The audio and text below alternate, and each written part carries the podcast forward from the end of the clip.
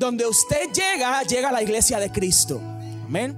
Entonces es importante que usted se lleve ese principio y lo grabe en su mente. ¿Por qué quiero comenzar con eso? Porque cuando algo no anda bien, el cuerpo mismo da señales. Por eso es que se entiende un poco mejor la palabra que dice que no es bueno que el hombre esté solo, sino que Dios le puso que al principio una ayuda idónea. La palabra también establece y dice que si uno cae, el otro lo levanta. ¿Ok? Ahí nos habla de lo que es la formación, de lo que es el cuerpo de Cristo. Pablo recibe esa revelación tremenda bajo la, enseñanza de los miembros de un cuerpo y, forma esta mentalidad de que somos un cuerpo en Cristo. Y es importante que usted sepa que cuando algo no anda bien, el cuerpo mismo te da señales. Por ejemplo, en mi caso, Ah, ¿Cuántos aquí han aumentado de peso? Levante la mano. ¿Cuántos han peleado con el aumento de peso? Levante la mano. ¿Cuántos eran 36 y ahora son 42? Levante la mano. Todavía 40. Y el problema es que son 42, pero se quieren meter en el 40. O sea, sea como sea. ¿Ok? Entonces, si usted lucha con lo que es el problema de un aumento de peso, en mi caso, yo estoy enfrentando actualmente esa situación. Estoy luchando con mi peso. He aumentado significativamente de peso. No me avergüenzo de decirlo. Probablemente usted lo nota en mis cachetes, en la chaqueta que ya no puede cerrarse. Usted lo nota y a lo mejor usted lo haya dicho. Caramba, el pastor está como gordito. Pues sí, he aumentado de peso significativamente y estoy luchando con, con ese aumento de peso. Y no lo estoy diciendo autorizando a que seamos descontrolados con el control de nuestro, con el control de, nuestro cuerpo y nuestro sistema, sino que quiero eh, presentarles lo siguiente. Como yo estoy luchando con mi problema de aumento de peso, mi cuerpo mismo me da señales de que algo no anda bien. Anoche fuimos a, comer con un grupo de amigos a Olive Garden ah, y lo primero que me pasó es que, cuando sabes, yo tengo tres hijos y ayer andaba con dos hijos adicionales que eran eh, Nachira y, y Valerie. Y me río porque en una estábamos en el lobby y obviamente tú ves esta familia tan grande, se baja de la misma guagua. La Nachira y Valerie parecen dos nenas de, de 10 o 12 años. Y uno de los señores lo pasó por el lado y dijo, caramba, este muchacho tiene cinco hijos.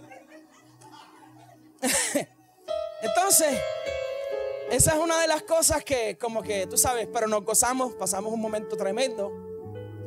Y yo tuve que en, un momento dado irme al baño, quitarme la camisa y echarme agua fría por la cabeza. Porque no podía casi ni respirar. Cuando tú eres hipertenso, es un peligro extremo el que tú aumentes de peso descontroladamente. Porque puede estar la temperatura a 50 grados y tu cuerpo va a sentirla como a 110 grados de temperatura. Y anoche, pues, luego de comerme la pasta, obviamente, con camarones y pollo, luego que me la comí,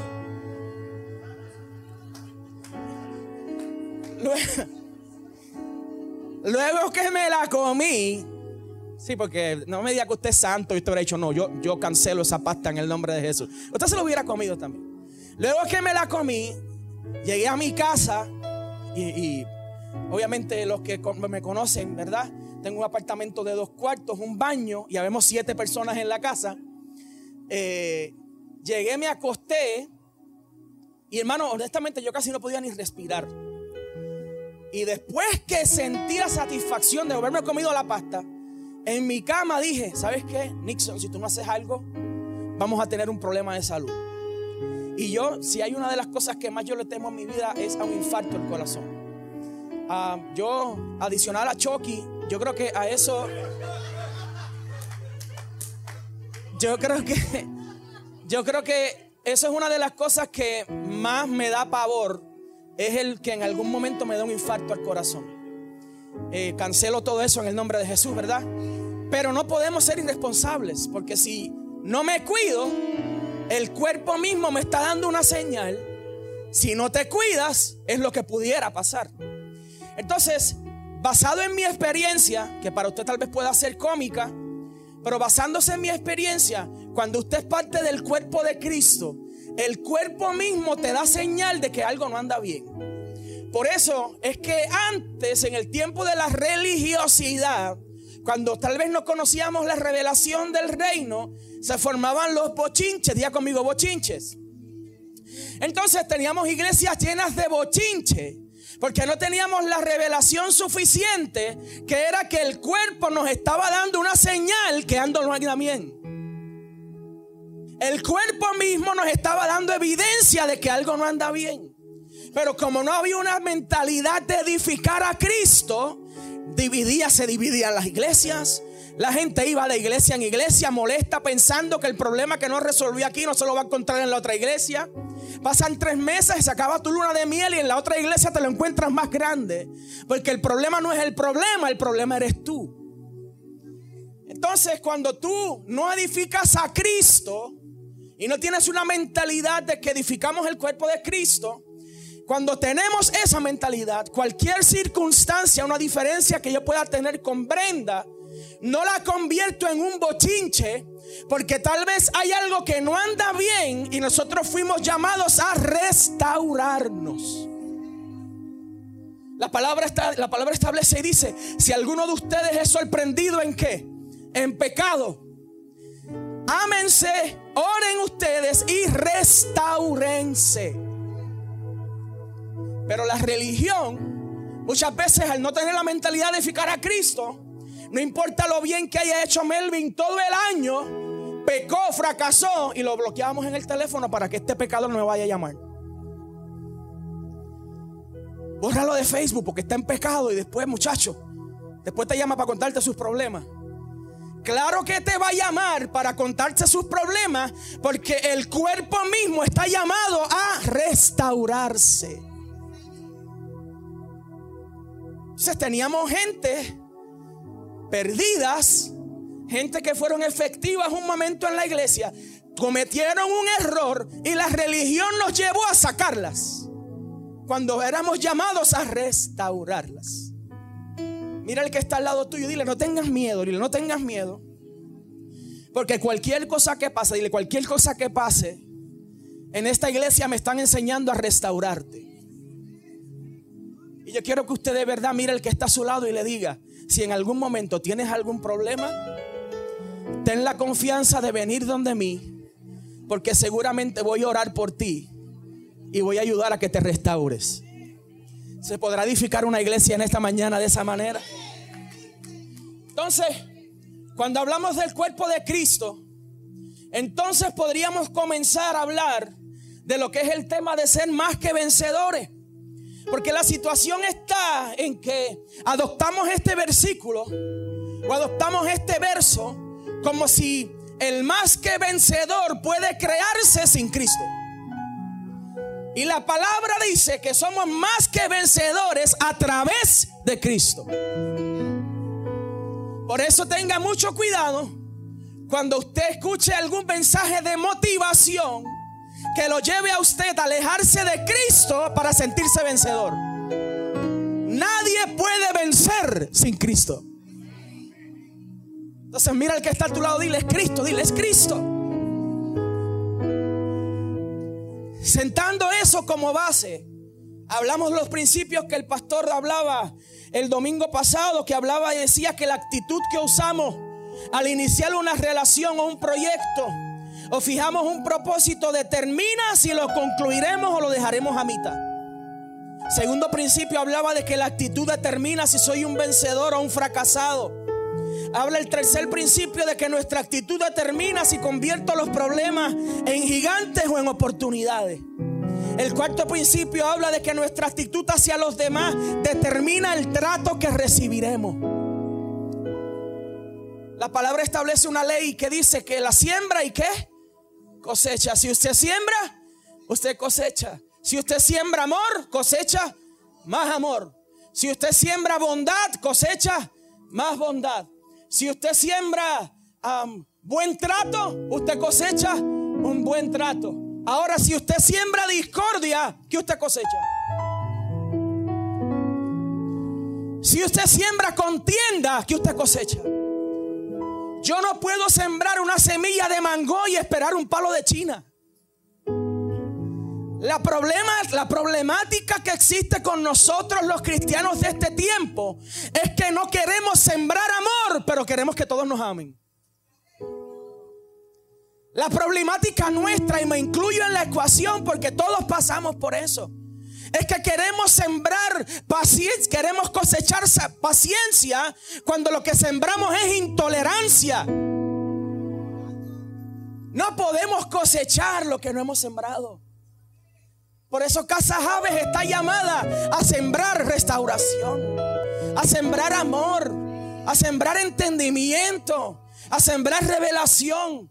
Porque eso nos traerá como cosecha personas llenas de propósito de Dios. Mira el que está a tu lado y dile, tú cargas un propósito de Dios. Tú no eres dos ojos, una nariz, una boca, unas orejas, unas piernas, unas manos y una cabeza andante. Tú eres un propósito de Dios. Nosotros estamos aquí en esta mañana porque Cristo nos pensó desde antes de la fundación del mundo. Y el profeta Isaías decía que fueron hechas todas y cada una de las cosas. Todo lo que tú estás pasando en este momento en tu vida, Dios lo conocía. Todo lo que tú estás enfrentando en este momento en tu vida, Dios lo conocía. Todo lo que tú estás pasando en este momento en tu familia, Dios lo conocía. Tal vez tú piensas que Dios no sabe por dónde tú estás pasando. Tal vez tú piensas que Dios se olvidó de tu situación. Tal vez tú piensas que Dios se olvidó de tu familia. Tal vez tú, el enemigo te ha puesto en la mente ver la bendición de otro y piensas que Dios no te quiere bendecir. Tal vez tú piensas que eres un bastardo, una persona que no tiene padre, que no tiene madre. Tal vez tú no sientas la paternidad de Dios. Pero en esta mañana yo quiero predicarte un evangelio que no solo te haga sentirte hijo, sino que también tienes unos hermanos en Cristo, que todos formamos un cuerpo que edifica a Cristo. Mira a la persona que está a tu lado y dile, tú eres parte de mi cuerpo. La rodilla, no por estar más abajo que el cerebro, es menos importante que el cerebro. El hombro, no por estar más abajo del cuello, es más importante que el cuello. O es menos importante que el cuello. Porque la rodilla está puesta con una función. Y aunque la mente y el cerebro den la señal, si la rodilla no reacciona y no recibe esa señal, el cuerpo no se mueve. Por eso es que todos somos parte integral. El cerebro puede hacer su función, pero tristemente a veces vemos condiciones en el cuerpo físico de una persona, condiciones clínicas, que aunque su mente funcione, su cuerpo no le responde. Por eso es que la palabra establece y dice que nuestra cabeza es quien. Y Pablo establece que nosotros miembros bien puestos y ubicados conforme a cada una de nuestras funciones estamos edificando a Cristo. Esta mañana yo quiero que tú te lleves algo para tu casa. Joven que estás aquí, adulto que estás aquí, anciano o menos joven que estás aquí. Quiero que te lleves algo para tu casa. Cuando tú no haces, tú no estás robando tu función. Tú estás haciendo que la función de Cristo se detenga. Cuando tú no quieres hacer porque simplemente no quieres hacer, tú no mortificas al pastor. Tú aguantas la misión de Cristo. Cuando tú no quieres hacer o simplemente entras en una rebeldía de que no voy, no asisto, no, no, no hago nada, no voy a esto, me voy a quedar aquí en la esquina para mortificar a los líderes y que vean que yo tengo autoridad y que tengo carácter y que conmigo no se juega. Tú no estás mortificando a ninguno de ellos. Tú estás deteniendo la misión de Cristo. Porque la cabeza te está dando una señal, pero la rodilla se rehúsa a moverse. Sea, mira el que está a tu lado y dile, soy parte de un cuerpo. El próximo principio decía que nuestra actitud frente a las circunstancias adversas y situaciones que nos rodean pueden convertirse en una actitud amiga o en una actitud enemiga. Próximo principio decía que nuestras actitudes negativas cambiarán cuando decidamos cambiarlas. Nadie puede obligarnos a cambiar. Y en esta mañana hablaba de alguien muy importante y una historia tremenda. Una parábola tremenda. Que es la del hijo pródigo. Día conmigo, el hijo pródigo. Me lleva a estudiar la historia. Cuando el hijo pródigo se va de su casa, aún teniéndolo todo. Y a veces leemos la historia, dice que se fue a malgastar todo. Perdió todo. Y luego que perdió todo, a veces pensamos que Él regresó a casa porque lo perdió todo. Él no regresó a casa del Padre porque lo perdió todo. Él regresó a casa de su Padre porque volvió en sí. Y a veces pensamos o esperamos que cuando lo perdamos todo nos acercaremos a Cristo. Y permítame decirle que cuando una actitud rebelde se mete en nuestra mente, no importa que usted lo pierda todo, si usted no vuelve en sí, usted no se acerca a Cristo. Por eso estamos edificando una generación que nuestra salvación y nuestra actitud no depende de nuestro carro, no depende de nuestra casa, no depende de nuestro trabajo, no depende de nuestra riqueza, depende de que nuestra mente se mantenga enfocada en Cristo, porque Él es quien nos dará un verdadero éxito. El último principio decía que nuestras actitudes deben ser sometidas a un ajuste constante, desechando pensamientos negativos. Dile al que está a tu lado, desecha los pensamientos negativos, dile, deséchalos. No hay nada peor, no hay nada peor que hablar con una persona negativa. ¿Cuántos han hablado alguna vez con una persona negativa? Dile al que está a tu, dile, qué malo es. Porque no importa lo, lindo que tú le hables. Te hayas leído el libro, un libro antes, la noche antes. Y no importa lo lindo que tú le hables. Siempre va a tener una respuesta negativa.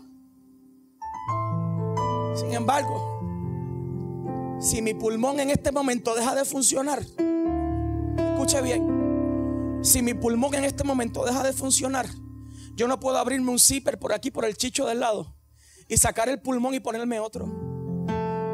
Si mi pulmón deja de, funcionar, yo tengo que correr al hospital. Porque tengo que tratar no solamente el pulmón, sino mi cuerpo entero. Porque el oxígeno no está corriendo por el cuerpo entero. Muchas veces estábamos en situaciones en que nos enfocábamos en lo que fracasó esta persona.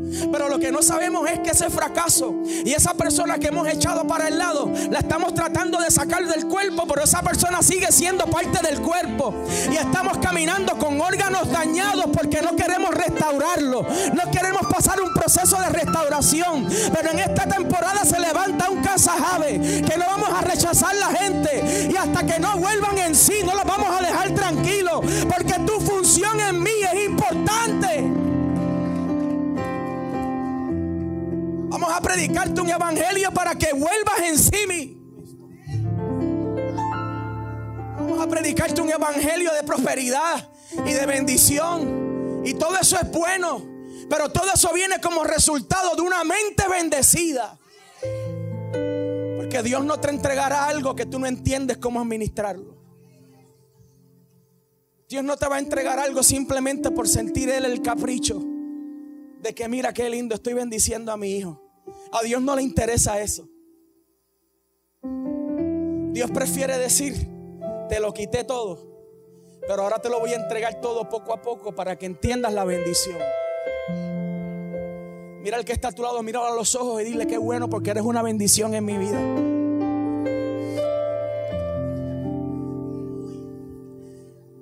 Entonces, Romanos capítulo 12, versos 4 y 5 dice que pues así como en un cuerpo tenemos muchos miembros, pero no todos los miembros tenemos la misma que función.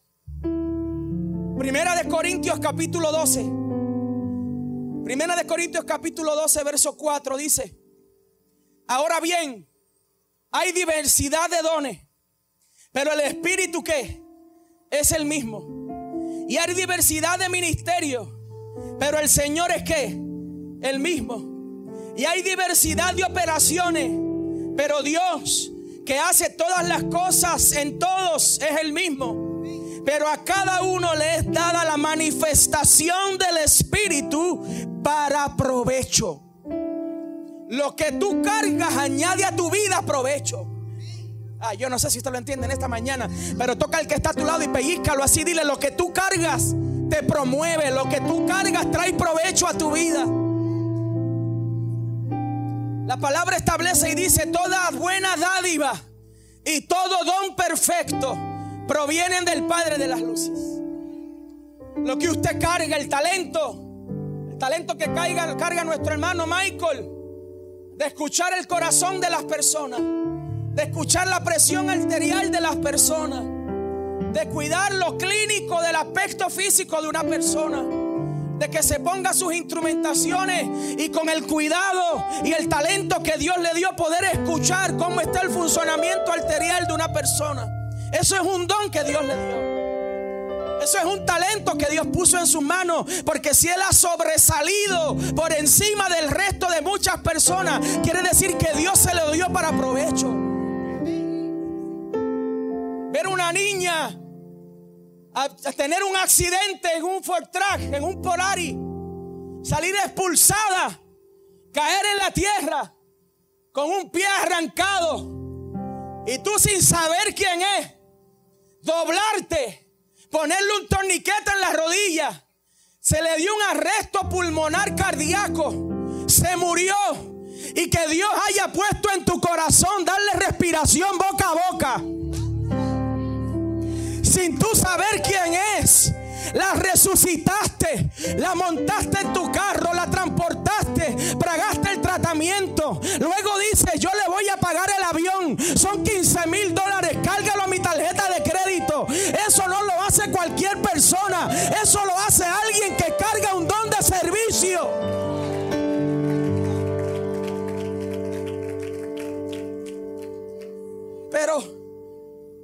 la vida nos ha llevado a acomodarnos pensando de que, ay, qué bueno, que es que Él es bueno. No es que carga nada de parte de Dios, es que Él es bueno.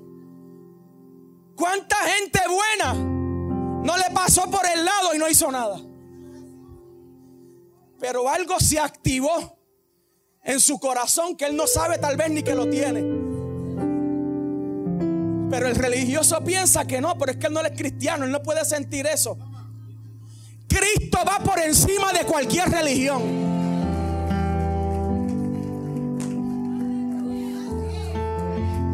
Eso es lo que tenemos que sacarnos de la mente.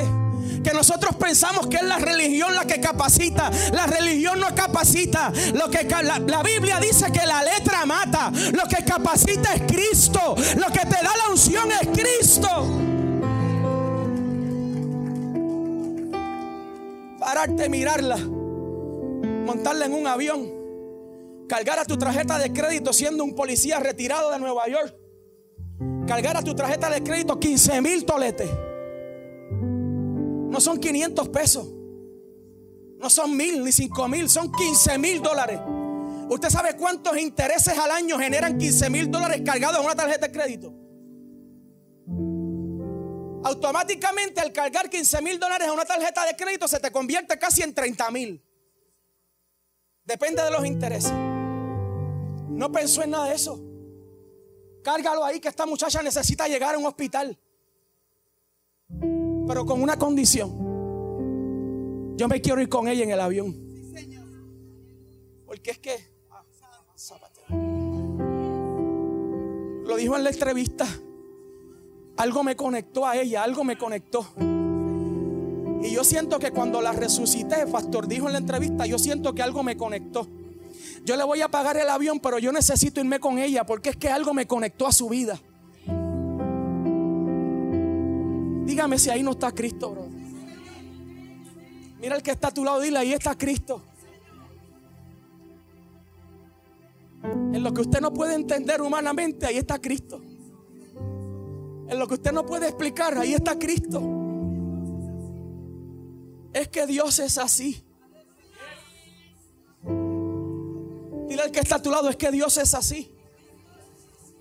Cuando entrevisté a Manny Manuel, que luego de la entrevista le digo, Manny, gracias por bendecirnos. Gracias por estar aquí, por darnos esta oportunidad de entrevistarte. Y la respuesta de él que me dijo, gracias a ti por pensar en mí. Porque mientras muchos me rechazan, todavía sé que hay gente que me ama. Luego de verlo tirado en el pavimento a punto de morir, la gran estrella del merengue me dijo personalmente, me dijo, nadie me contestaba el teléfono.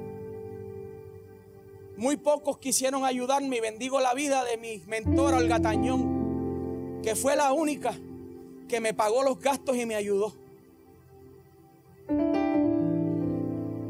Tenemos que empezar a crear, iglesia, más allá de una mentalidad próspera, una mentalidad de amar al otro miembro del cuerpo de Cristo. Que si yo veo una necesidad, y si tú ves, el Espíritu te guía. Si tú ves que la cosa económica no está buena, y si tú ves que tiene dos, tres hijos, o uno, pero tú ves que la cosa se está, está difícil, párate de ladito de un día de esto y saca algo de lo que has ganado y pónselo en el bolsillo. Y dile, vete y lleva a almorzar a tus hijos. Estoy diciendo por mí, jamás. Pero eso lo da el Espíritu Santo. Se llama sensibilidad. Hablaba con el pastor los otros días que una de las cosas críticas que está perdiendo la iglesia de este tiempo es la sensibilidad. Terminamos el culto, despedimos, cogemos nuestra cartera y nos fuimos.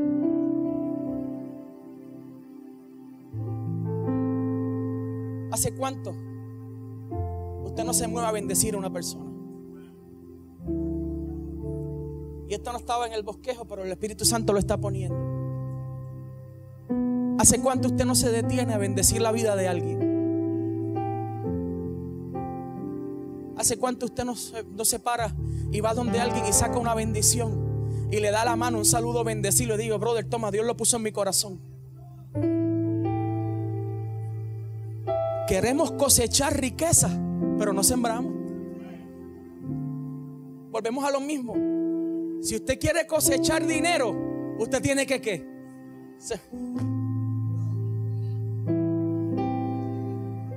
Usted quiere cosechar finanzas. Siembre finanzas. Mira el que está a tu lado, dile te amo, dile te amo.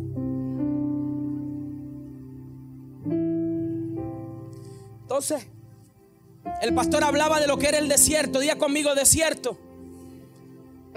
Y yo, orando al Espíritu Santo, el Señor puso en mi corazón que el desierto muchas veces lo vemos como un lugar de proceso Muchas veces lo vemos como un lugar donde somos oprimidos.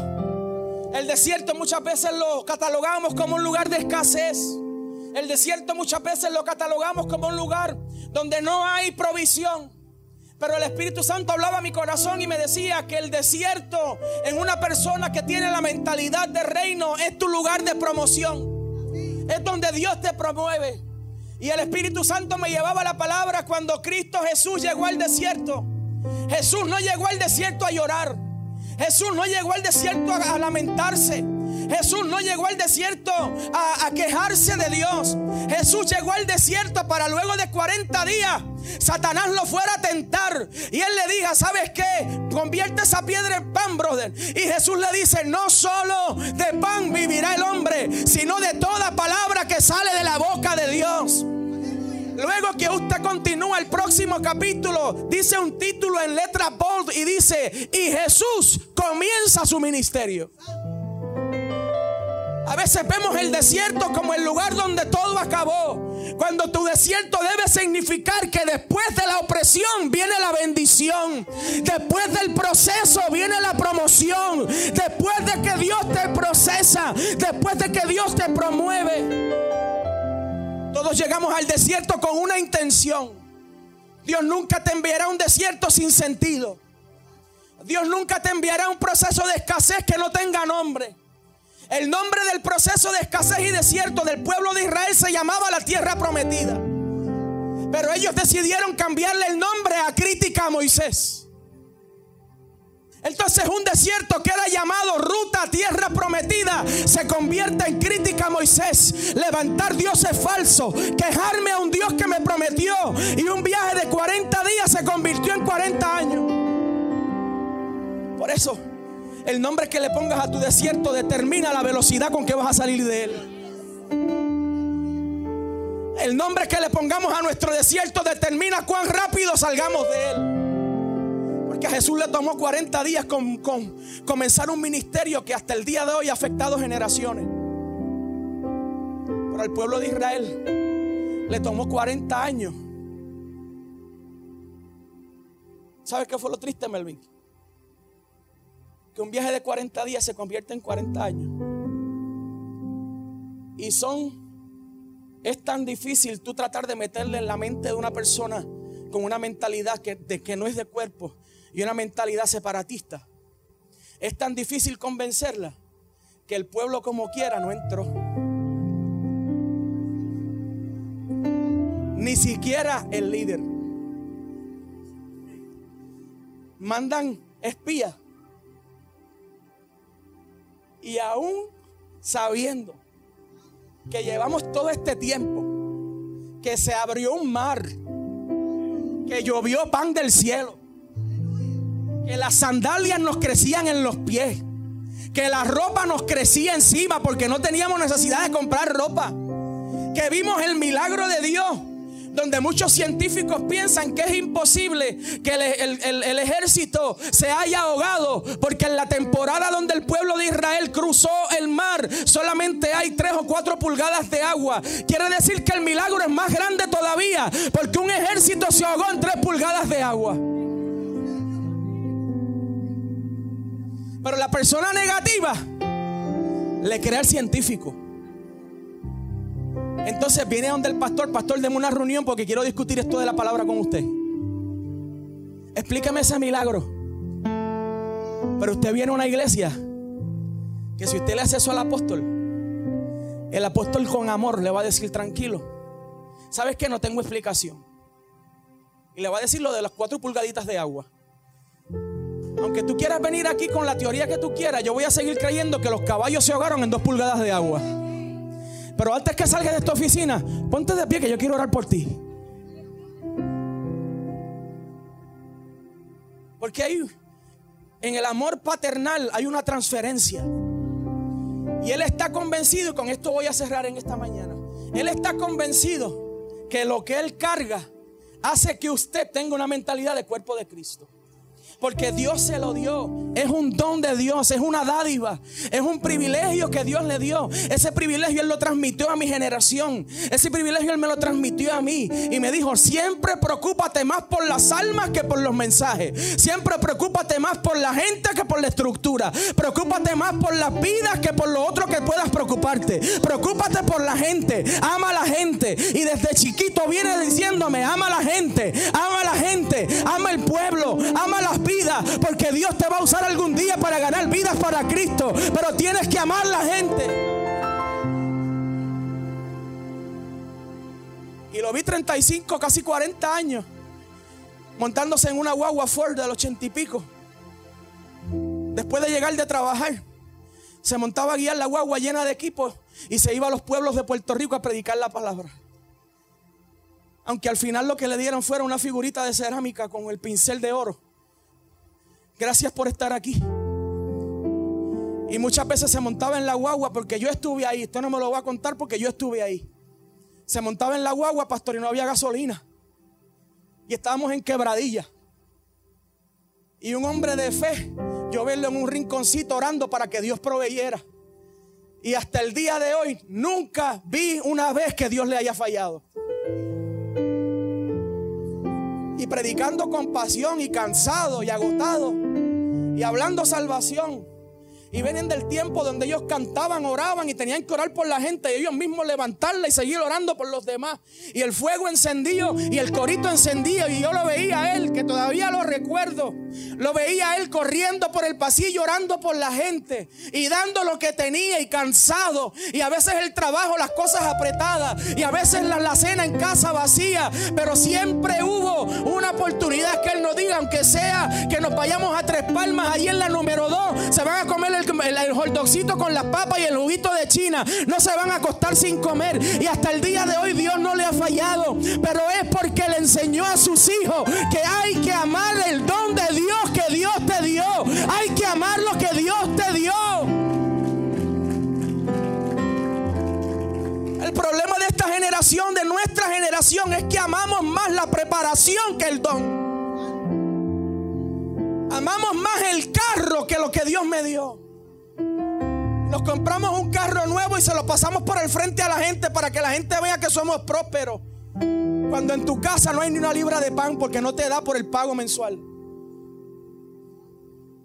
Pero lo publicas en Instagram grande para que todos vean, wow, brutal. Y lo que todos no saben es que tienes un problema grandísimo porque no sabes cómo pagar el teléfono. Esa es la realidad de lo que mi generación está viviendo. La presión social, la presión del standing. Y hay personas que cargan dones tremendos. Pero la presión social te llevó a meterte en un empleo de nuevo 10 horas para que te paguen por hora cuando tu don te puede estar generando miles de dólares.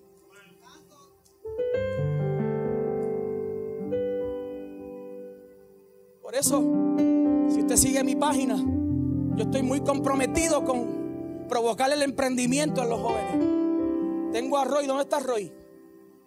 Vamos, ven acá, Roy. Que está lindo, ven acá. Este chamaco, ahí donde usted lo ve, este chamo, como le dicen los venezolanos, a los 15 años tenía un carretón de comida. De él. Desde los 9 años, ¿verdad, Roy? Haciendo comida con su mamá, que está por ahí, que tuvo éxito. En algún momento el trabajo era mucho y las circunstancias de la vida lo llevaron a venderlo. Y él ha comenzado a prepararse. Hasta los otros días que se pegó a mí. Y me dice, pastor, quiero un cajo nuevo. Voy a ir a la cooperativa a comprarme un préstamo para un cajo nuevo. Porque es que estoy, chacho, me siento que el Toyotita mío, quiero un cajo nuevo. Y te voy a usar de testimonio porque eres mi amigo. Quiero un cajo nuevo. Y yo me estaba montando en mi guagua. Y yo cuando me fui a montar, cerré la puerta y viré donde él. Y él, está todo bien. Miré donde él y yo le dije, brother, ¿tú piensas que lo que yo tengo no me costó nada? Y estoy hablando del testimonio y de la conversación que tuvimos. Esto que tú ves hoy es producto de que Dios pone en el corazón de personas bendecirte. Esto que tú ves que nosotros quizás tenemos es producto de la bendición de alguien. No te metas en la mente que tienes que tener un cajo nuevo para que con los panas que tú tienes te sientas al día con ellos. Cuando te sientas al día con Cristo, verás que con lo que tienes te sentirás bendecido. Y le digo, me voy a atrever a decirte algo. No pidas préstamos para carro. Muévete desde hoy, hace como dos semanas, tres, ¿verdad? Muévete desde hoy, porque Dios te dio a ti una capacidad de administración para tener una empresa propia. Muévete desde hoy, que yo declaro y le dije, declaro en el nombre de Jesús que las puertas se te van a abrir y vas a tener tu propio negocio. El viernes me enseñó las fotos del carretón que ya tiene visto para comprar. Le pregunto, oye Roy, le pregunto Roy, ¿y quién va a cocinar? ¿Y quién va? Adiós papá, yo mismo. Esto empezamos, yo le meto mano, me llevo y metemos mano ahí en el nombre de Jesús. Y sabes qué, mírelo bien, mírelo bien, porque este es el próximo millonario de esta casa.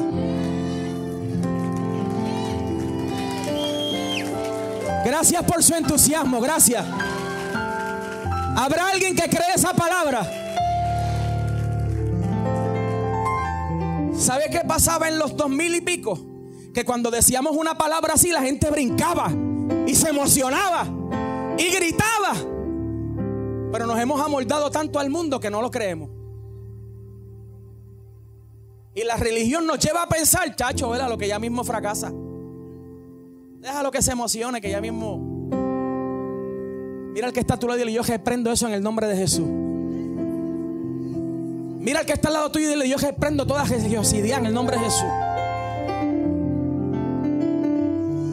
Para cerrar en esta mañana. Romanos capítulo 12, verso 2 dice, no se amolden al mundo actual, si no sean transformados mediante la renovación de nuestra mente. Así podrán comprobar cuál es la voluntad de Dios buena, agradable y perfecta. Hay una voluntad buena y agradable y perfecta. El don que tú cargas es bueno, agradable y perfecto. El talento que tú cargas es bueno, agradable y perfecto. Pero es un favor a través de Cristo. Diga conmigo, a través de Cristo. Debe enamorarse de su misión. Usted debe enamorarse de su tarea. Toca al que está a tu lado y dile, enamórate de lo que Dios te llamó a hacer. Enamórate de lo que tú cargas. Enamórate de a quien tú representas. Porque Jesús fue una mujer samaritana. Y él estaba sentado en un estanque. Y los samaritanos y judíos no se llevaban. Y dice que la mujer le dice, mira, no puedo hablar contigo porque los samaritanos y tu pueblo estamos en un conflicto, no puedo hablar contigo. Pero Jesús le dice, tranquila, nada de eso importa ahora. Porque el agua que yo tengo y el agua que te voy a dar es un agua de vida para ti. Y dice que comenzaron a hablar. Pero pasa algo importante. Y Jesús le dice, vete y busca a tu marido. Diga conmigo un pescadito, digo un pescadito. Mira el que está a tu lado y dile, Dios te tira a veces pescadito. A ver si tú realmente estás aquí. A ver si estás consciente de que es por Él y para Él. Y le dice a la mujer, busca a tu marido. Y la mujer se detuvo y dijo, tenemos un problema. Que no tengo marido. Jesús le contesta, le dice, bien has dicho.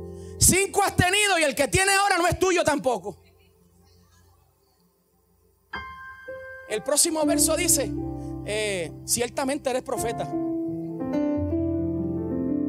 Pero Jesús no se sentó a juzgarla. Jesús le dice lo siguiente, Brenda. Ahora ve a la ciudad y habla de lo que ha pasado aquí. Va a la ciudad y se para frente a toda la ciudad y le dice, la palabra establece, dice, se paró frente a un grupo y dice, hay un hombre. Imagínense que ustedes son el pueblo y yo soy la mujer. Hay un hombre que me ha dicho todo lo que hice. Y yo me imagino todos los hombres que estaban allí que habían tenido un encuentro con ella, porque la Biblia dice que no era fácil. Los hombres dijeron, es mejor que vayamos cogiendo allá a ver qué es lo que está pasando. Llegaron allí y cuando se encontraron con Jesús, dice la palabra que lo que me gusta es que una mujer fracasada para muchos, una mujer que cargaba pecado para los religiosos, una mujer que tal vez tenía tantos secretos, una mujer que tenía muchas cosas ocultas, Dios usa su fracaso para ganarse una ciudad completa. En esta mañana Dios quiere transformar tu fracaso en bendición. Yo no sé si hay alguien que lo recibe en esta mañana. Dile al que está a tu lado en esta mañana, Dios quiere transformar tu fracaso en bendición. Pero tienes que enamorarte de tu misión. Para Jesús fue más importante la misión de aquella mujer que su condición. Para Jesús fue más importante lo que ella tenía que hacer. Porque Jesús dice que cuando sale de Judea, dice, me es necesario que pase por Samaria. Hay una mujer allí que me tiene que escuchar. Martin Luther King Jr. en abril 3 de 1968 a las 8 de la noche, 7 y media, 8 de la noche, convoca una reunión. Comienza a hablar. Y se llamaba su discurso, he visto el tope de la montaña. Y comenzó a hablar. Y quiero decirle varias de las palabras que él dice. Abril 3 de 1968, en el templo Charles Mason de Memphis, Tennessee. Parte de su discurso decía de esta manera. Si estoy traduciendo, eso, si me detengo un poquito, pues que estoy traduciendo al momento. Dice, no sé lo que va a suceder ahora. Tenemos varios días o muchos días difíciles frente a nosotros. Pero ahora mismo eso no importa. Porque yo he visto el tope de la montaña y no me importan esos días que se acercan. Como todo el mundo, me gustaría vivir una larga vida la longevidad me gustaría experimentarla. Pero no estoy preocupado por eso ahora. Yo solamente quiero hacer la voluntad de Dios. Él me ha permitido ir al tope de la montaña y he visto sobre el valle. He visto la, tierra prometida. Y miren lo que dice. Quizá yo no llegue allí con ustedes. Pero quiero dejarles saber esta noche que nosotros como pueblo llegaremos a la tierra prometida. Estoy alegre esta noche. No estoy preocupado por ninguna cosa. No le temo a ningún hombre. Y en el momento que dice este discurso había recibido constantes amenazas. Y horas antes había sido amenazado que donde quiera que se parara lo iban a matar. Y cuando cierra este discurso dice, no le temo a ningún hombre, porque mis ojos han visto la gloria de la venida del Señor. Cuando termina el discurso completamente rojo, con sus venas hinchadas, sudado completamente, fue el monte Getsemaní de Martin Luther King. Fue oprimido, tenía una presión tremenda, cargaba la promoción de un pueblo completo.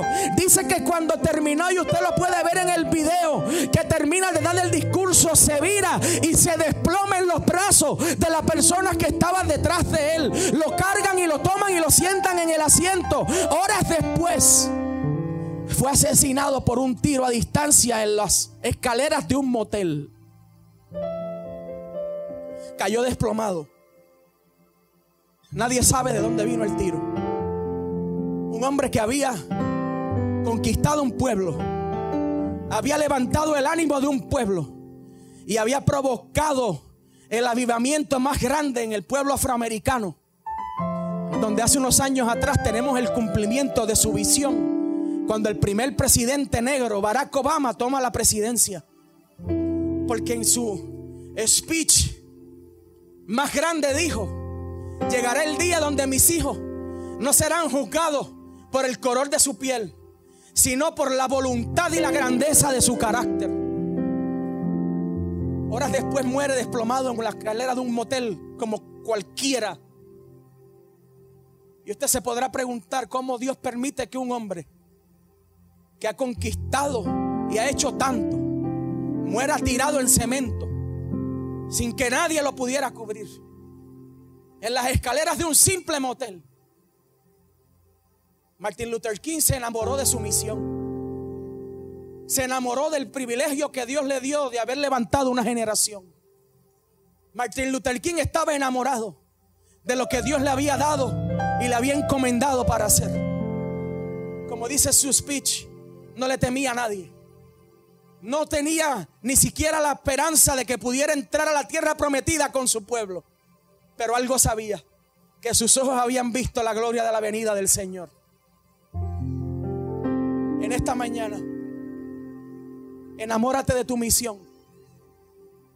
Enamórate del cuerpo de Cristo tus mejores amigos deben estar dentro del cuerpo de Cristo.